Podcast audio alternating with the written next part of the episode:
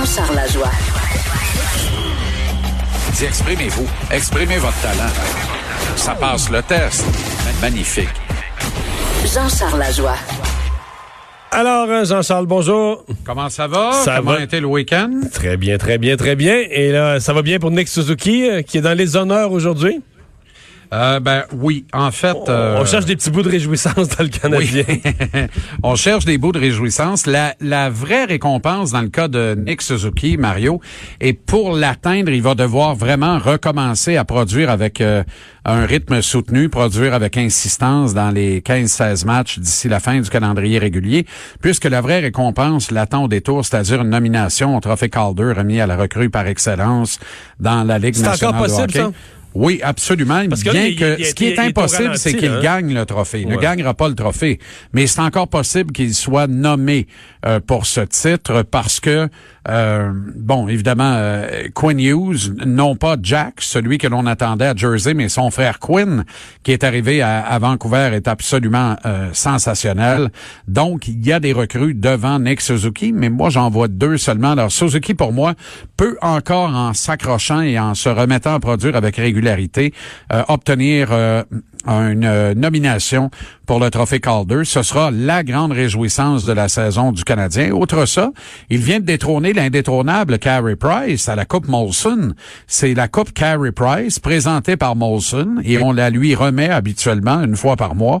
Mais là, c'est Suzuki qui l'a gagné pour le mois de février. Et je trouve ça intéressant parce que Claude Julien a commenté, le Canadien s'est entraîné ce matin avant de partir pour New York où il affronte les Islanders de Long Island et Jean-Gabriel Pajot demain soir. Et Julien a parlé de légère fatigue dans le cas de Suzuki. et il a dit, mais il a l'intelligence pour surmonter ça. Et il explique la fatigue. Et c'est là où je, ce que je déteste, ce que je déteste des tyrannosaurus du hockey, c'est quand leur facilité à parler des deux bords de la bouche, Mario. Euh, et on va faire le saut après sur l'impact et Thierry Henry, là, puis tu vas voir où je vais aller avec ça. Quand tu euh, quand tu expliques aujourd'hui que Nick Suzuki est fatigué et que c'est normal parce qu'il a joué tellement de hockey l'an dernier dans le junior avec euh, son équipe euh, d'Owen Sound euh, qui l'a amené en série éliminatoire jusqu'à la finale et ensuite à la Coupe Memorial. Il avait pris part au championnat du monde de hockey junior. Il a participé au camp des recrues toutes les étapes chez le Canadien et il a joué toute la saison. Alors, C'est normal qu'il soit fatigué. Il y a un an, jour pour jour, on disait de Jesperi Kotkaniemi qu'il était, tiens donc, fatigué. Comment on expliquait ça? On disait, ben, c'est normal. Il est pas habitué aux rigueurs de la Ligue nationale. L'an dernier, il a pas joué beaucoup de matchs en Ligue élite finlandaise. Et là, il arrive en Ligue nationale, puis il subit les, les, il subit la lourdeur du calendrier de la Ligue nationale. Ah, C'est normal, il est pas prêt pour ça. Fait que c'est normal qu'il soit fatigué. Et ça, là, ça, puis, tu sais, c'est dans les registres, là. Tu vas trouver dans les archives des différents journaux, euh, toutes ces déclarations-là. C'est abominable, c'est épouvantable. C'est faire dire ce qu'on veut bien faire dire pour exprimer quoi qu'un flot de 18, 19 ou 20 ans est fatigué. Parce que... Il me semble qu'on n'est jamais fatigué à cet âge-là. Ben voyons, le coach obtus décide qu'un kid est fatigué. Mais il dit pas ça d'un kid de 24 ans qui a 3 ans dans la ligue. Mais il va dire ça du kid qui a 18, 19, 20 ans. Anyway. Moi, ce que je dis, c'est que Nick Suzuki est un sensei. C'est Danielson dans le Karate Kid. C'est euh, un Jedi. Nick Suzuki n'a rien volé à personne. Il a résisté à toutes les tentatives de Claude Julien de le fatiguer plus vite que prévu en automne. Il a commencé très, très bas. Plus bas que ça, il était à droite sur la 4, rappelle-toi, dans l'échiquier offensif du Canadien. Et son rôle de centre du deuxième trio, il l'a gagné par lui-même. Il l'a gossé au pic et à l'appel, à force de talent et de détermination, et surtout à force de mental. Le fameux mental toughness de Marc Messier dans les Boys, ça existe pour vrai dans le sport professionnel, particulièrement au hockey, où plusieurs coachs, pas tous, la nouvelle génération n'est pas comme ça, mais les coachs de l'ancienne génération fonctionnent encore à reculons. C'est-à-dire qu'il faut que tu manges ton pain noir, mon petit garçon, t'apprennes à jouer sans la rondelle, puis tu vas apprendre que quand t'es une recrue, on joue de deuxième année, une erreur, on te la pardonne pas, on va essayer de te charrier des mineurs, de mettre des estrades, on va te brasser. On veut que t'apprennes à la on veut t'élever comme un homme, un vrai. Tu comprends? Cette mentalité obtue, Suzuki est plus fort que ça. Des Suzuki, là, ça passe pas souvent. Des gars qui sont aussi forts que ça mentalement, plus forts que la game, en fait, et ceux qui la jouent ou la coachent à leur côté, c'est très rare. Voilà pourquoi c'est un vrai.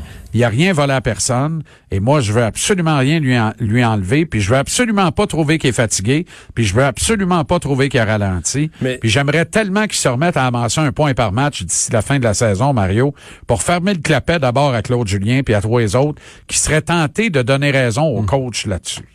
Mais tu me parles de Claude Julien. En fin de semaine, j'ai lu un peu lu, écouté des commentaires. Parce que, parce que oui, mais c'est parce que là, attends un peu. Je finis mon, excuse-moi. Oui. Je finis mon argumentaire. Il va s'en trouver à la défense de Claude Julien pour dire et dire qu'il y en a qui disent qu'ils n'aiment pas un jeune. Regardez ce qu'il a fait avec Suzuki quand donc Calder gagnant de la Coupe Molson. Il y en a qui vont tourner ça à leur avantage. Je répète, Suzuki n'a rien volé à personne et n'a reçu aucune faveur de Claude Julien pour parvenir à ses fins.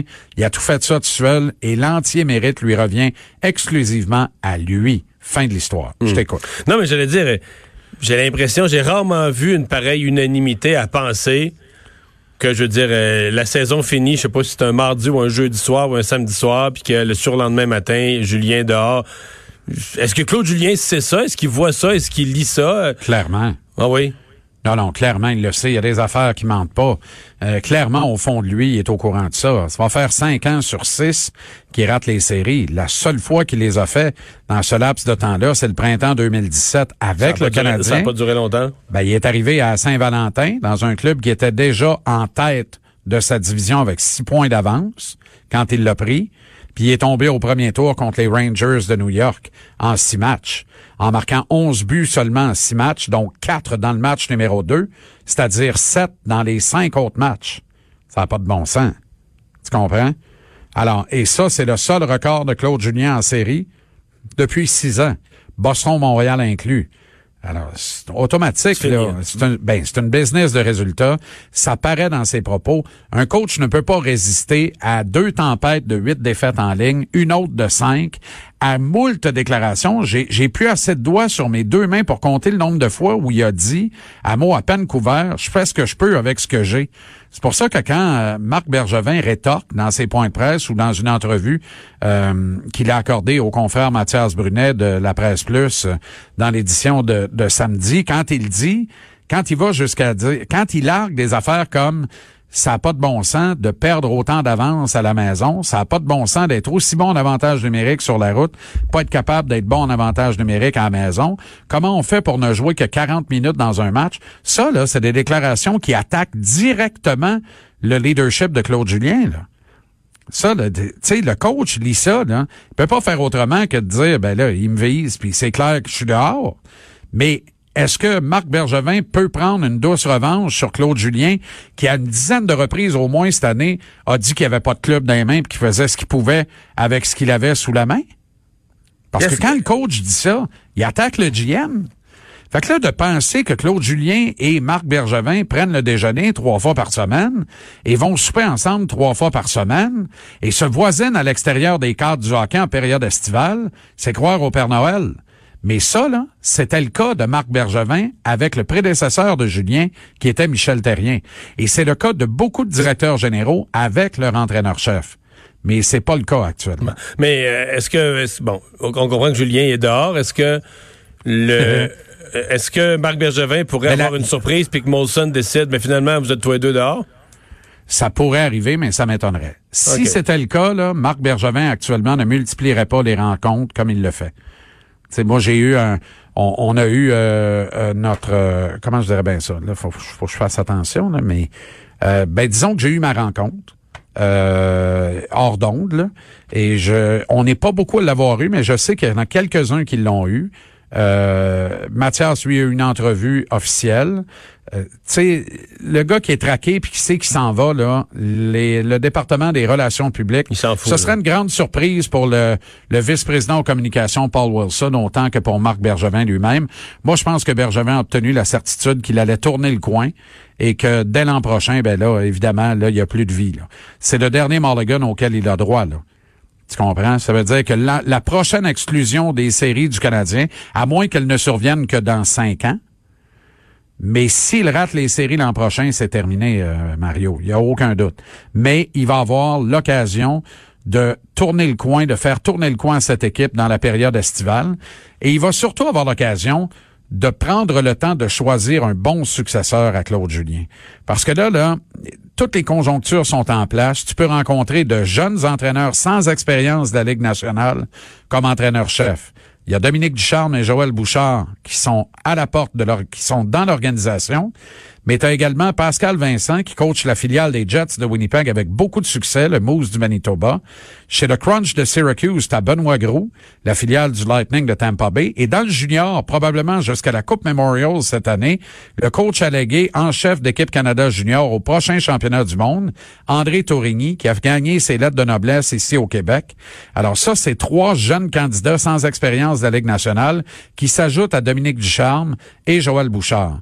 Est-ce que Marc Bergevin pourrait être tenté de dire jamais 203 et de ramener Michel Terrien? J'en doute parce que je pense que ça passerait pas la rente des relations publiques, bien que ce serait pas une mauvaise idée. L'une des meilleures idées, selon moi, c'est d'offrir à Bob Hartley, qui n'a jamais dirigé le Canadien, la chance de venir le faire en nommant son ami et élève Dominique Ducharme, entraîneur-chef associé. Autrement dit, tu donnes le premier rôle d'adjoint à Dominique Ducharme, tu donnes l'équipe à Bob Hartley, et tant que ça va bien, tu changes rien de ça.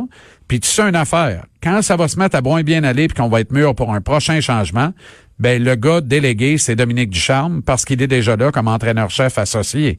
Et ça, je pense que c'est le meilleur scénario parce que le Canadien n'a plus de vie et ne peut plus se permettre de manquer les séries éliminatoires.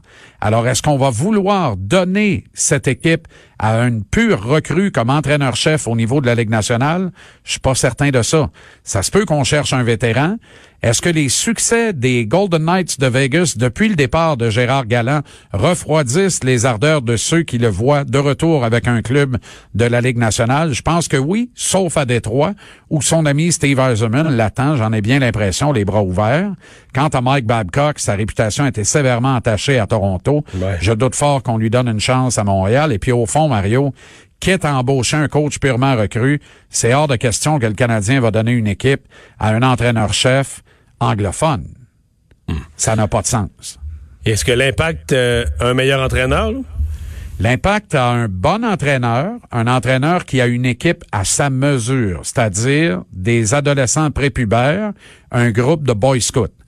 Je ne sais pas si les méthodes de Thierry Henry passeraient autant la rampe si un Nacho Piatti était encore ici. Autrement dit, je pense que le départ de Nacho sert très bien et la cause d'Olivier Renard, parce que ça lui donne de l'argent comme directeur sportif pour faire des acquisitions le moment venu, et la cause de Thierry Henry, parce que ça lui permet d'avoir l'ascendant total et complètement paternaliste et autoritaire euh, auprès de ces boy scouts qui l'écoutent au doigt et à l'œil parce qu'ils savent que nu-pied sur du synthétique, il est encore meilleur qu'eux autres à 42 ans. Alors ça, ça marche pour l'instant. Ça va-tu marcher dans des séries de défaites, entre autres avec les médias? T'as vu ce qui s'est passé dans le point de presse d'après-match, qui a été aussi fascinant que le match en tant que tel samedi après-midi à TVA Sport. La leçonnette, mon ami, aux membres des médias, mais sur un moyen temps.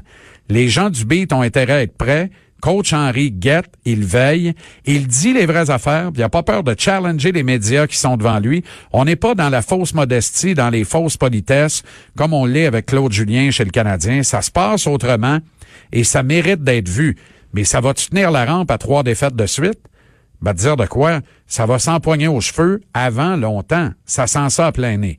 Alors, moi, je regarde ça aller, je trouve ça fascinant parce que je pense que va réussir son mandat à la tête de l'impact, mais ça va durer combien de temps? Je suis pas certain qu'il va terminer l'actuelle saison. Ah non. Je suis à peu près convaincu qu'il sera pas de retour pour la suivante. Ben, c'est parce que s'il connaît du succès, il y a quelqu'un qui va paniquer en Europe. Il y a tellement de clubs en Europe. Il y a quelqu'un qui va paniquer, va dérouler le pont d'or, euh, et, euh, et euh, Thierry va partir. C'est ça son objectif. Thierry Henry n'est pas venu à Montréal pour faire carrière comme coach de l'Impact. On s'entend là-dessus. Il est venu se servir de l'impact comme un tremplin pour retourner dans les plus hautes sphères, au plus haut niveau en Europe. Et les offres vont venir rapidement à mesure que les succès s'accumulent. Puis moi, je regarde aller cette équipe-là, qui obéit au doigt puis à l'œil, les succès vont s'accumuler. Ça a été excitant samedi, là. Et tout, au- tout aussi excitant que le match, le point de presse. Je te le dis, personne ne veut manquer Thierry Henry en point de presse. Il y a, une aura autour de ce gars-là. Il y a un magnétisme, Mario. Moi, j'ai été assis avec lui une autre demi-heure, là, vendredi. C'est hallucinant. C'est hallucinant. C'est très, très difficile de ne pas être inconfortable sur son siège. On est sur nos aguets à tout moment parce qu'il challenge continuellement. Il rentre dans ta question par trois questions. Il offre des pistes de solutions. Il t'offre des choix de réponses. Puis quand tu te trompes, il te en pleine face. C'est assez fameux. Assez fameux. C'est un jeu dangereux, là, mais je peux pas dire que c'est un jeu qui est inintéressant. C'est pas ennuyeux pour euh, ceux qui couvrent ça. Merci Jean-Charles. Salut, Mario. 17 heures, TVA Sport, JC.